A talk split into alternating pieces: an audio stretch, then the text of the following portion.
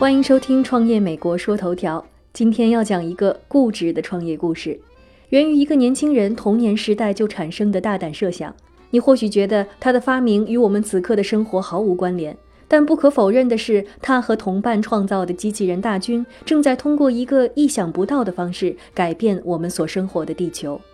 Jorge Hero 从小在秘鲁首都利马长大，爸爸是一位电气工程师，母亲则是小学教师。如今的创业成就与他童年的耳濡目染密不可分。从不经事开始的周末和下午，他时常陪伴父亲在自动化工厂里标记数据。而暑假的时候，他最常待的地方就是利马北部种植着大片西红柿和大米的祖父母的家中。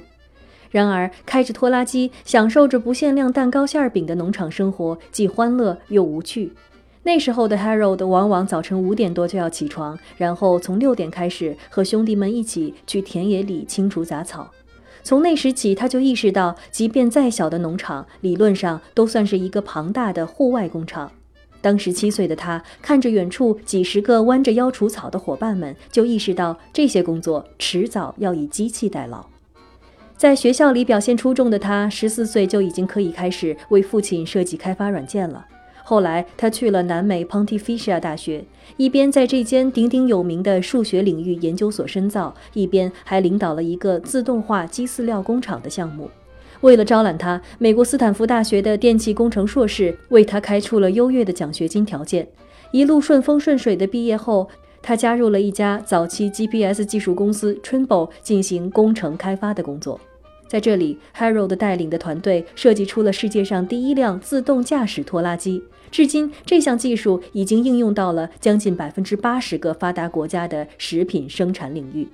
二零零八年的时候，Harold 被提拔为 Trimble 的业务开发总监，还负责了不少技术领域的收购工作。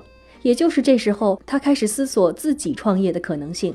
随后，他决定回到斯坦福继续攻读 EMBA。在这期间，他在学校内网论坛里发表了一篇改变他人生的论文，让我们一起解决有史以来最艰巨的农业发展难题。也正是这篇文章引来了斯坦福大学同样出色的机器研发博士 Lee Raden 的兴趣。从小在美国内布拉斯加长大的他，也有和 Harold 如出一辙的童年体验。在斯坦福大学期间，他制造过几十个机器人，从乒乓球训练到婴儿心肺复苏。但他们此刻却都安稳地躺在实验室的架子上搜集灰尘。于是他回复了 Harold 的这篇文章，说自己也想做一些能在世界上有实际价值的东西。就是这样，Harold 和 Raden 开始合伙，联手创立了 Blue River 科技。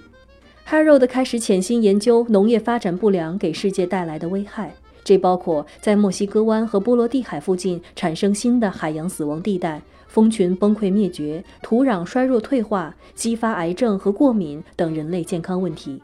而这些触目惊心的现实，都直指了一个问题，就是农药的猖獗利用。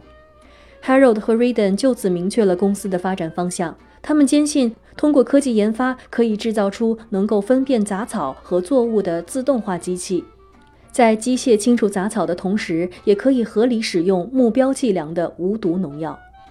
因此，合理除草成为了这项发明的关键。但长达数月的研究结果也是令人烦恼的。不管是使用电流还是废水进行清理，困难程度都远比使用化学物质来的刁钻复杂。只清理表面，无法拆除根部的做法显然不能奏效，而让机器人机械地拔出杂草，又和使用人工一样费时费力。历经了无数的错路，他们意识到这几乎是一项不可能完成的任务。不过，Harold 的灵感和动力获得了不少投资方的支持。这家成立于2011年的公司在 A 轮融资中就获得了310万美金的投资。随后，Blue River 搬到了加州萨利纳斯山谷的生菜田里。除草机器人的开发过程让 Harold 绞尽了脑汁。随后，他们决定曲线救国，先开发一款相对更具针对性的生菜机器人。要知道，生菜是美国加州最重要的蔬菜产物之一，而美国更是世界第二大生菜出口国。作为一种需要精耕细作的蔬菜，生菜不仅需要定期施肥除草，还要保持相对的排列密度。长此以往，生菜的种植都由人工完成，但也消耗了大量不必要的劳动力。因此，以生菜作为除草机器人的切入点，可谓再好不过。开发和试炼的过程依旧是漫长且焦灼的。Harold 也一度陷入了生菜机器人开发的技术瓶颈中。在田间工作会出现各种不确定性，这意味着生菜机器人的设备精密度必须达到足够高的标准。而灰尘和泥土总是不时地影响着机器的运作，造成设备短路。二零一四年，已经拿到了超过千万融资的 Blue River，在开发生菜机器人的测试版时，就陷入了这样的僵局。Harold 不知如何面对对自己委以重任的投资方们，然而投资者却出人意料地对他报以宽容的信任，毅然决定继续支持他的实验。整整一年的时间，Harold Raden 以及他们的二十多名工程师轮流睡在办公室的壁橱里，七乘二十四小时地泡在了硅谷测试实验。这当中，他们重新设计了风扇，制造支架，更换材料，升级了农药，又花掉了大笔大笔的投资。直到二零一五年底，他们终于成功了。在人工智能和机器学习领域颇有经验的合伙人 Raden 为这款生菜机器人打造了多种视觉算法，让它可以在操控拖拉机的同时，为沿途的植株拍摄清晰的照片。并和数据库中的图片进行比对，从而分辨出杂草以及密度不合格的作物。这些算法既要清楚地分辨出植物的样貌特征，还要兼顾记录植物生长的能力。最关键的算法，则是要决定在什么时候注射剂量足够的肥料，并杀死不必要的植株。举个例子，当生菜机器人辨认出一株野草。或者发现栽种的生菜距离过近的时候，就会根据算法瞄准距离喷射农药杀死它们。这些高浓度的肥料效果如同杀虫剂，一方面让无法良好生长的作物伴随着野草因营养过度而死，另外也能依靠农药的稀释作用为其他健康作物施肥，一举两得。一直到二零一七年，在美国本地所种植的生菜中，约有超过百分之二十的生菜是由 Blue River 辅助培育的。生菜机器人的成功，又唤起了 Harold 和 Raden 两个人最初的创业梦想。芯片制造商英伟达公司为自动驾驶汽车所设计的强大处理芯片，或许可以让当年二人的除草机器人执念成为现实。同时，为了顺应农业耕种这种高度专业化、局限性极强的工作。未来，Blue River 还将继续重新采集、制定更多算法，开发出玉米机器人等针对更多蔬菜的专属耕种机械。